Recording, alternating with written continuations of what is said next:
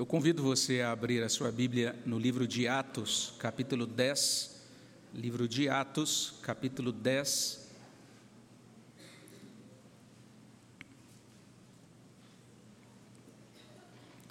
Nós vamos ler os primeiros oito versículos, Atos, capítulo 10, de 1 até 8. Você que está em casa também é convidado a abrir a sua Bíblia nesta mesma passagem, Atos capítulo 10, de 1 até 8. Abra sua Bíblia, mantenha aberta, vamos meditar nesse trecho da palavra de Deus. Nós que estamos aqui somos convidados a ler juntos esta passagem, livro de Atos, capítulo 10, de 1 até o versículo 8. Você que encontrou a passagem, vamos ler juntos? Leiamos juntos a palavra do Senhor. Morava em Cesareia um homem de um nome Cornélio, centurião da coorte chamada italiana, piedoso e temente a Deus com toda a sua casa, e que fazia muitas esmolas ao povo e de contínuo orava a Deus. Esse homem observou claramente durante uma visão, cerca da hora nona do dia, um anjo de Deus que se aproximou dele e lhe disse: Cornélio. Este, fixando nele os olhos e possuído de temor, perguntou: Que é, Senhor? E o anjo lhe disse: As tuas orações, as tuas esmolas subiram para a memória diante de Deus. Agora envia mensageiros a Jope e manda chamar Simão, que tem por sobrenome Pedro. Ele está hospedado com Simão, curtidor cuja residência está situada à beira-mar. Logo que se retirou o anjo que lhe falava, chamou dois dos seus domésticos e um soldado piedoso dos que estavam a seu serviço, e, havendo-lhes contado tudo, enviou-os a Jope. Vamos orar ao nosso Deus mais uma vez? Obrigado, Senhor, pela tua palavra, pela bênção de podermos abrir a Escritura, ler esse trecho e agora, Senhor, nos colocamos na tua presença, como já foi é, pedido pelo teu servo que orou pouco antes, ó Deus, esteja conosco, derrama tua bondade sobre o nosso coração e que esta palavra, Senhor Deus, produza um bom fruto para a glória do teu nome, conforme o teu bom propósito. É o que pedimos no nome de Jesus. Amém, Senhor Deus. Finalmente, nós chegamos no capítulo 10 do livro de Atos. Esse é um momento importante da história da salvação, um momento importante aqui também na própria eh, estrutura, no desenvolvimento do livro, porque a partir desse momento, a partir daqui, a vida da igreja passa por uma guinada importante. Né? O Evangelho começa a romper novas barreiras. Inicialmente, nesse livro de Atos, a gente tem os cristãos, é, os cristãos basicamente, majoritariamente, são judeus convertidos, é o que a gente encontra lá em Atos, desde o capítulo 1, versículo 1, isso vai até capítulo 8, versículo 3, mas a partir de Atos 8, versículo 4, até 9,43, a gente percebe já uma mudança, porque os samaritanos e até mesmo um ex. E agora a mensagem de Jesus está prestes a alcançar outros grupos étnicos. O evangelho vai se o reino de Deus vai alcançar outros corações. Agora serão convertidos romanos, serão convertidos também pessoas é, gregas. E diferente do entendimento popular, não é Saulo quem inicia esse movimento. A gente normalmente pensa assim: Saulo é o apóstolo dos gentios, e é ele que é o grande herói, vamos dizer assim, da pregação aos gentios. Mas quem inicia esse movimento é o apóstolo Pedro, aqui no livro de Atos. Que interessante. E para que isso aconteça, é, Deus precisa trabalhar no coração do apóstolo Pedro. Algumas coisas precisam, precisam ser modificadas nele, na pessoa, nas convicções de Pedro. A gente vai entender isso muito bem. Pedro precisa compreender mais completamente que o programa de Atos 1:8 tem que ser efetivado. Ou seja, o evangelho tem que ser levado, tem que ser pregado não apenas em Jerusalém e na Judéia e em Samaria, mas também deve alcançar os confins e o texto agora nos apresenta um novo personagem. A gente começa a aprender sobre Cornélio aqui, no verso 1 do capítulo 10, e essa é, isso que diz respeito a ele vai, de certa maneira, desdobrar-se até o capítulo 11, versículo 18. Então, Lucas vai devotar um espaço significativo no seu livro, porque esse realmente é um momento, como eu disse, importante na história da salvação, na história da igreja, e a gente vai entender com as aplicações é, que, se Deus assim nos permitir, um momento importante também na nossa história. Tem algo muito importante aí para a nossa vida, para o nosso coração. Os versículos que a gente leu, versos 1 a 8 do capítulo 10, basicamente nos apresentam Cornélio, essa nova figura, esse novo personagem. Vamos prestar atenção em Cornélio. Ele é descrito aqui de três modos. Primeiramente, como um homem destacado e também piedoso, versículos 1 e 2 do texto. Em segundo lugar, como um homem que foi visitado por um anjo de Deus, versos 3 até 6. E por fim, como um homem que obedeceu a Deus, 7 e 8. São as três coisas que podemos destacar aqui da pessoa de Cornélio, apresentada a nós nesses versos é, 1 a 8 de Atos 10. Então, conheçamos Cornélio um homem destacado e piedoso, é o que a gente pode conferir nesses versículos iniciais, observando isso, né? já no verso 1. Ele morava em Cesareia. Então, é configurado um novo movimento, porque logo depois de descrever o ministério de Pedro junto aos crentes em Lida, depois em Jope, eis que estamos agora em outro lugar, a cidade de Cesareia, chamada Cesareia Marítima, uma cidade pagã, de certa forma, né? em um território samaritano, situado a 48 quilômetros da cidade de Jope, é, situado a 105 quilômetros da cidade de Jerusalém. Então, percebamos, é, Pedro sai de Jerusalém, vai, depois vai para Jope, e agora ele está sendo encaminhado para mais de 100 quilômetros distante do seu destino, ali da, da sua cidade de moradia, e mais de 50 quilômetros distante do seu destino planejado, vamos dizer assim, para essa cidade, que era uma cidade lindíssima no século I, era um complexo de arquitetura imponente, especialmente por conta das edificações do gênio construtivo, né?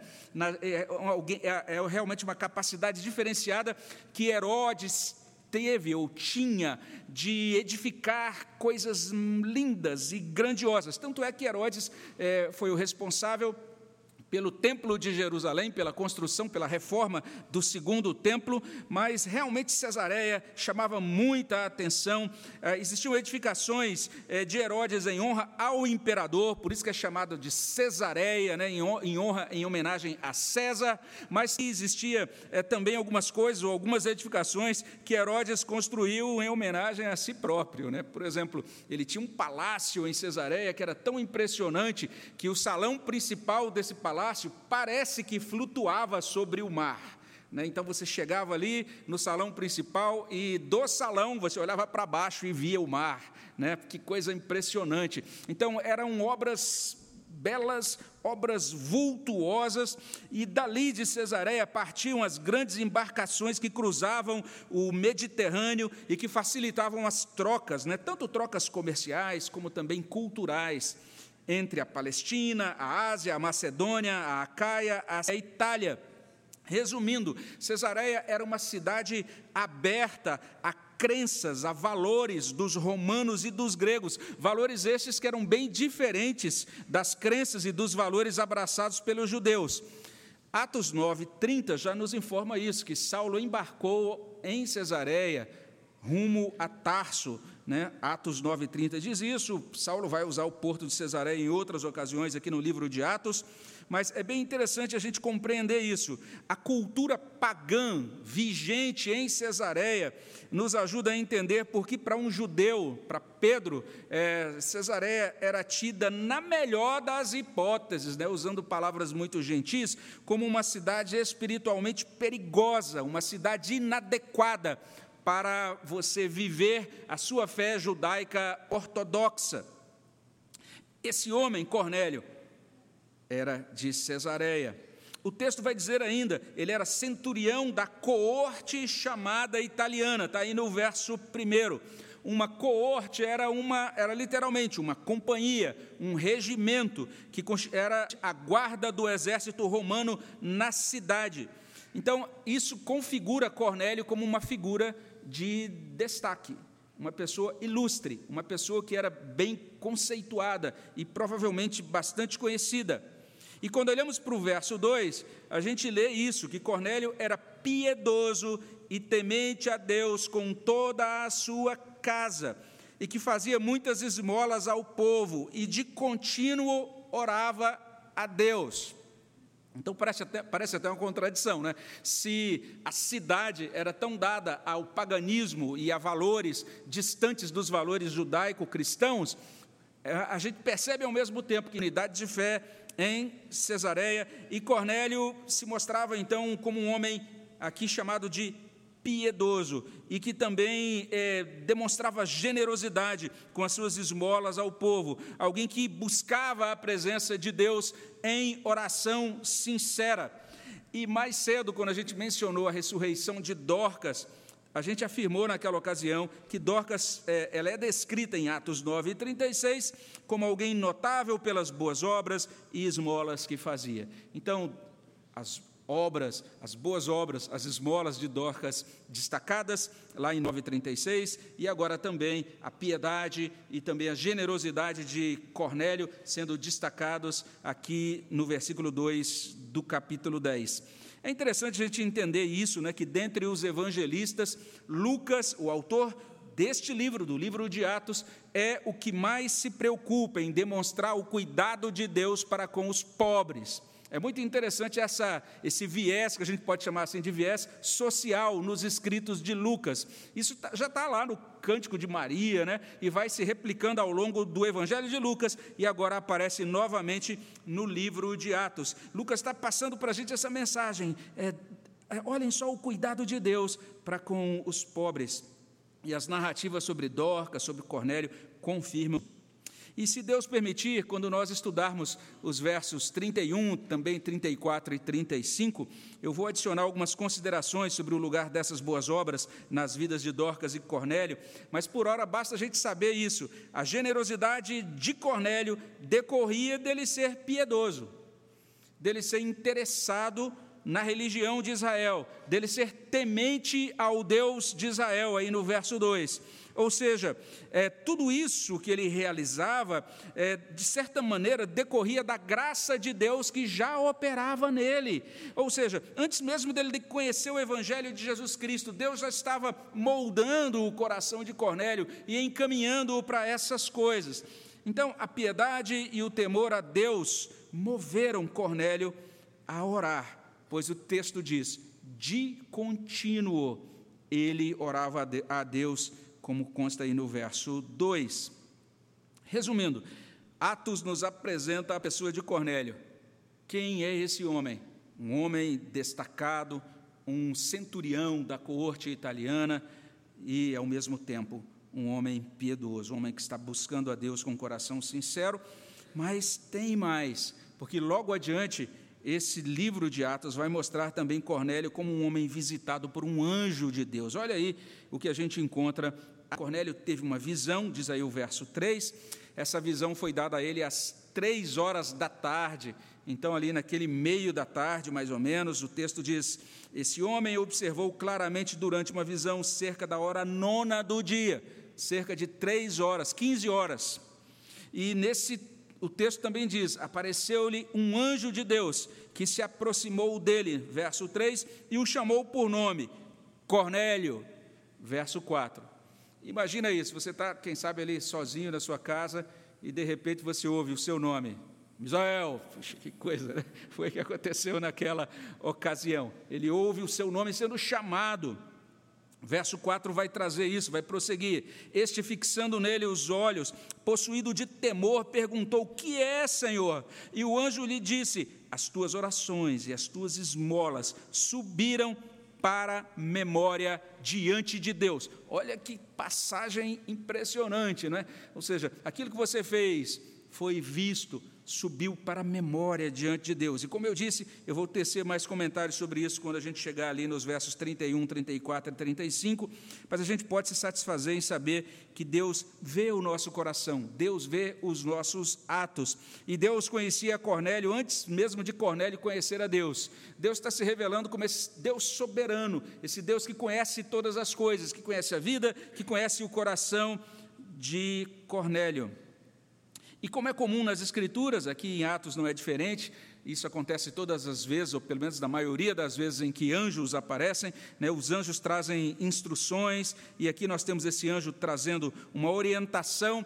Essa orientação deve ser entendida e deve ser acolhida por Cornélio, verso 5.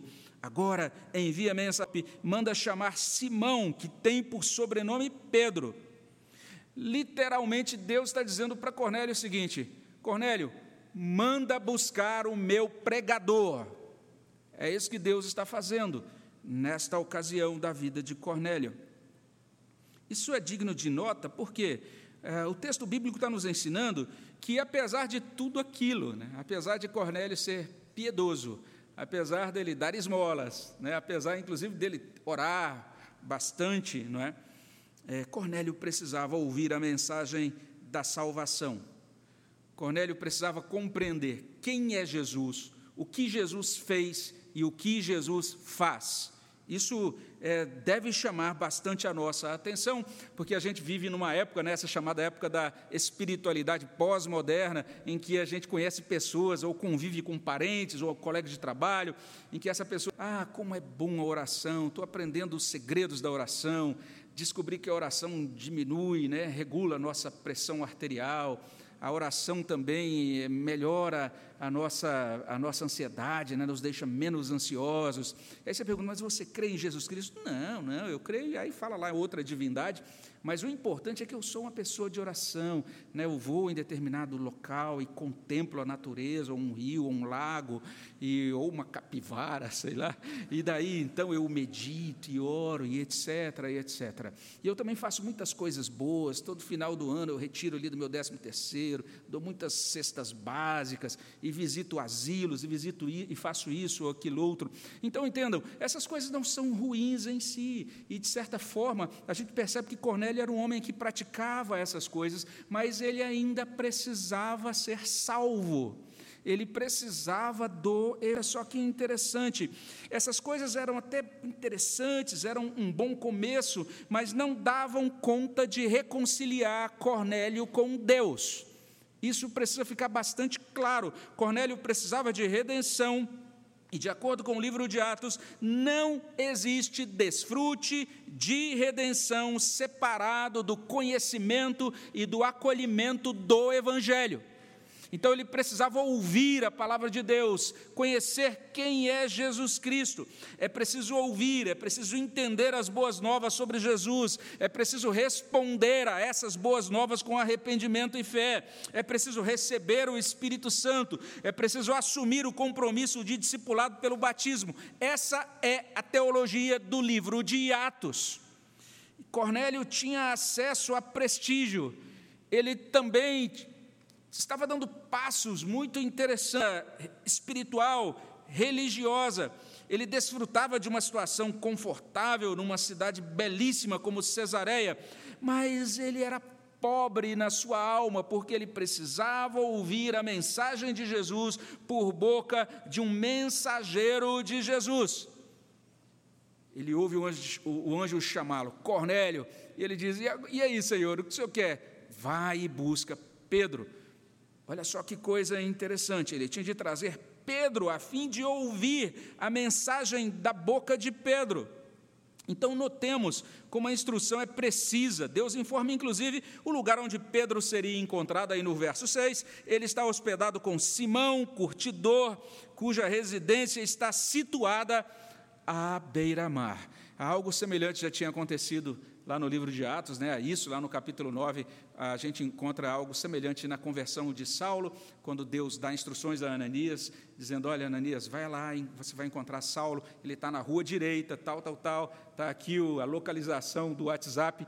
certinho onde Saulo pôde ser encontrado, agora também a localizar cedida e é, Cornélio e as pessoas, ou as pessoas enviadas por ele poderiam de fato localizar é, Pedro naquele endereço. Trocando em miúdos, é assim que Lucas descreve Cornélio um homem que foi visitado por um anjo de Deus. Um homem destacado, um homem piedoso, um homem que foi visitado por um anjo de Deus. E finalmente, aqui nesse texto, Cornélio é ainda um homem que obedeceu a Deus.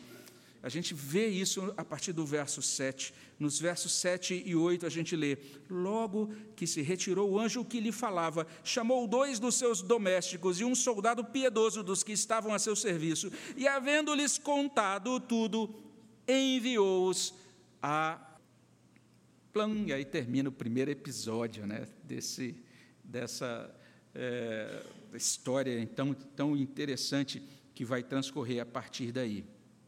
E aqui a gente não precisa se demorar, apenas destacar essa prontidão de Cornélio em seguir a orientação de Deus. E essa é mais uma tônica do Evangelho de é, Lucas. É mais uma tônica desse autor, né, de Lucas Atos. A gente encontra tanto no Evangelho, como também aqui no livro de Atos, essa mesma ideia. A ideia de que a, a salvação, a era da salvação chegou, mas o desfrute desta era ou desta salvação demanda que a gente responda a Deus com fé, com obediência. A gente vê isso em todos os momentos em que anjos aparecem, transmitem mensagens, tanto do Evangelho de Lucas quanto de Atos, como aqui no livro de Atos. Então, é, é necessário necessário que a gente ouça a palavra de Deus, que a gente escute, que a gente atente para a palavra de Deus. De certa forma, é, o autor do livro de Atos repete, ele bate nessa mesma tecla desde o início.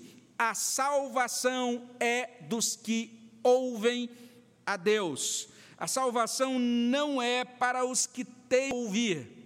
A salvação não é para aqueles que se acham bons ou espertos. A salvação não é para aqueles que gostam de mandar e de pisar em outras pessoas. Lucas Atos mostra exatamente isso. Deus salva aqueles que entendem que estão perdidos sem Ele, aqueles que admitem a sua pequenez, a sua tolice, aqueles que estão dispostos a atender ao que Deus diz. E é deste modo que o texto descreve Cornélio um homem que obedeceu a Deus. Até este ponto do relato, preste atenção: Cornélio ainda não é um cristão. Olha só que interessante.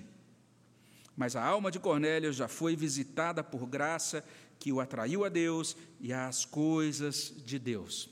E dito isto, a gente pode começar a concluir. Aqui em Atos 10, de 1 até 8, somos apresentados a Cornélio, um homem destacado, piedoso, que foi visitado por um anjo e que obedeceu às instruções de Deus. E daí a gente pode terminar com um esclarecimento doutrinário e também com duas aplicações muito simples. Quanto ao esclarecimento, a gente precisa saber que o centro do relato não é a pessoa e nem o desempenho de Cornélio, mas sim Deus agindo na vida de Cornélio. Entenda isso. Tem um grande herói nessa história que está sendo mostrado aí. O herói não é Cornélio, o herói é dentro da nossa atenção, deve estar em Deus, que está realizando coisas dentro da história. Observe que a palavra Deus aparece quatro vezes, verso 2, verso 3, verso 4, além da palavra Senhor ali no verso 4. De acordo com o autor do livro de Atos, é Deus quem está operando todas essas coisas. É Deus quem opera na alma de Cornélio a piedade, o temor, a motivação para orar. É Deus quem conduz as circunstâncias desde Atos 9 e 32 porque Pedro está lá na casa dele em Jerusalém e de repente ele se sente motivado para visitar os crentes, os santos que estão em Lida.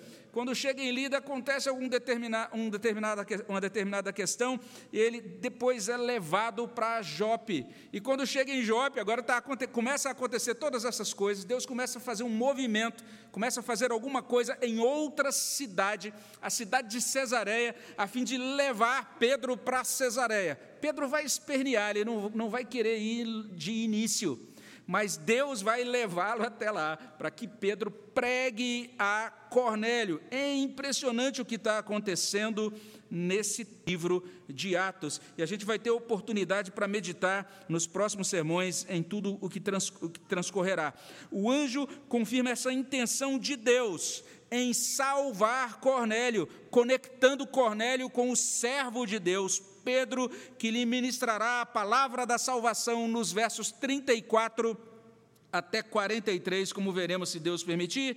Dito de outro modo, como consta aí no título desse sermão, é Deus quem está preparando Cornélio para a salvação. Então é muito interessante a gente compreender esse isso que está transcorrendo aqui. O texto é teocêntrico. Deus está no centro da ação, conduzindo todas as coisas, como a gente tem lido desde o início do culto, né, os textos bíblicos que enfatizam essa soberania de Deus. A doutrina aqui é simples, mas sublime. Antes de nós tomarmos conhecimento de Deus, preste atenção na doutrina. Antes de nós tomarmos conhecimento da salvação de Deus, Deus já está preparando todos os detalhes e trabalhando em nosso coração para que creiamos no dia que Ele designou para isso. Essa é a doutrina.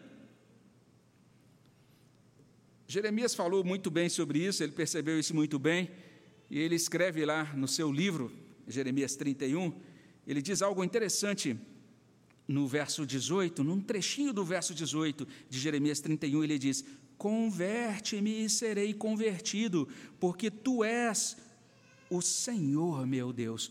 Converte-me e serei convertido. Você já viu, viu, que coisa mais linda? E ele também diz no verso 19, ali de, de Jeremias 31, também um trechinho do verso 19, ele diz assim: depois que me converti, arrependi-me. Olha que bonito. Ele diz: depois que eu me converti, arrependi-me. Mas ele está dizendo também no verso precedente: Deus, eu me converti porque o Senhor me converteu. O Senhor é o soberano, o Senhor é o Deus da minha salvação. É sobre isso também é, no texto escrito por Davi, ali no Salmo 3, versículo 8, no iníciozinho do versículo, olha que bonito: do Senhor é a salvação. Essa é a doutrina que vai ser ecoada é, por todo o livro de Atos. E uma primeira aplicação dessa verdade é bastante óbvia, né? Eu creio que se a gente pensasse aqui, se eu abrisse a oportunidade aqui, alguns talvez até pudessem é, falar sobre essa doutrina vivida na prática, até podiam testemunhar alguma coisa mais ou menos assim: olha, pastor, tem tantas evidências das operações de Deus no meu coração, na minha família, em circunstâncias, em livramentos, muito antes de eu ser crente. E talvez você pudesse contar alguma história sua que informe sobre isso. É verdade, Deus nos prepara para o Evangelho e Ele faz isso até a gente ser alcançado. Então, é você que tem começado a ouvir mensagens cristãs, e quem sabe até você que tem acompanhado de casa e que tem começado e a buscar conteúdos cristãos na internet, é, saiba que esse interesse, essa disposição tua por comparecer aqui presencialmente para ouvir a palavra de Deus, ou pra, por acompanhar aí da sua casa, entenda, isso não decorre da sua vontade autônoma. Deus está preparando você para ser salvo. Essa é a verdade. Para ouvir, para entender, para crer no Evangelho. Então, se isso é assim, ou melhor, porque isso é assim, peça a Deus que complete essa obra. Peça isso ao Senhor, peça a Deus para iluminar você, peça a Deus para ajudar você a crer, a romper com esses padrões de sua vida atual, que não é apenas destrutiva para você, mas que é ofensiva a Deus. Peça isso a Ele. Ore por isso e entenda: se você orar com sinceridade, Deus ouvirá você e lhe atenderá, se você o buscar de todo o seu coração. A promessa está em Jeremias 29, 13: Buscar-me-eis e me achareis, quando me buscardes de todo o vosso coração. E por fim, cabe a nós que somos cristãos, diante disso, fazer o quê? Dizer, aleluia.